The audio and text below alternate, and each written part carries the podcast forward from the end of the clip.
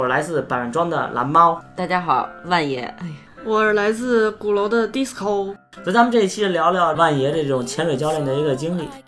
菲律宾给我留下印象非常好，而且，嗯，包括我接触我们潜店的船工啊、船长啊他们，然后包括店里的小工，嗯，你有的时候就随便给他们一点特别特别小的东西，哇塞，他们都巨开心，特别特别感谢你。我操，你甭看他们一个个身材巨他妈好，一个胖都没有，身上都是那种微凸的肌肉，刚刚好，线条很明显，质感呢，手感呢，嗨，还行还行还行，都是硬的。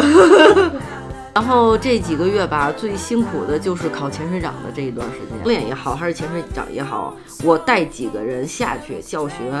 如果发生任何问题，不管你是谁，你都要承担起全部的责任。看我们教教练的生活，基本上就是每天早上七点起床，到了浅店带上学生，然后一上午要么泡泳池，要么出海，中午能休息一个到一个小时到一个半小时，没有人有时间回家洗澡、吃饭、换衣服都没有，就这湿这一身就这么沤着，这么一沤就是一天。中午呢，找个地儿弄个盒饭吃掉它，然后下午带着学生继续。学生，你真是民工。然后呢，我们没有固定场所给你吃这个盒饭，就是蹲在浅店的门口。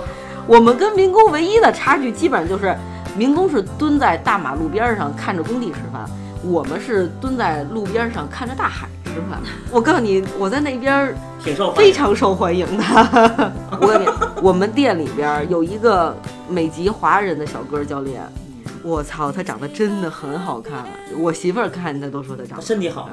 还不错，身材也很好，他就属于那种很阳光帅气的那一种，就是一看就是阳光健康的大男孩儿。嗯，我一度的我我就去跟老板提意见，我说咱们做个笼子，把它关在店门口，招客观赏。对对对，拍照收多少钱？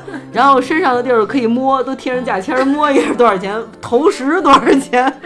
薄荷是一个非常热门的岛，尤其在菲律宾关了以后，泰国大家都玩腻了。薄荷这边新开了国际机场，据说是在今年的暑假期间要北上广深开通直飞。薄荷这个岛除了潜水以外，陆地游很多朋友来找我学潜水的，然后基本上都是最后两天他们会在陆地游玩一玩，去看看追追海豚啊，看看眼镜猴，什么巧克力山，就哈利波特的那个取景地了，那些都很火的地儿，还要跳崖。给一个小提示啊，去的时候姑娘们要穿连体的泳衣，不要穿分体的。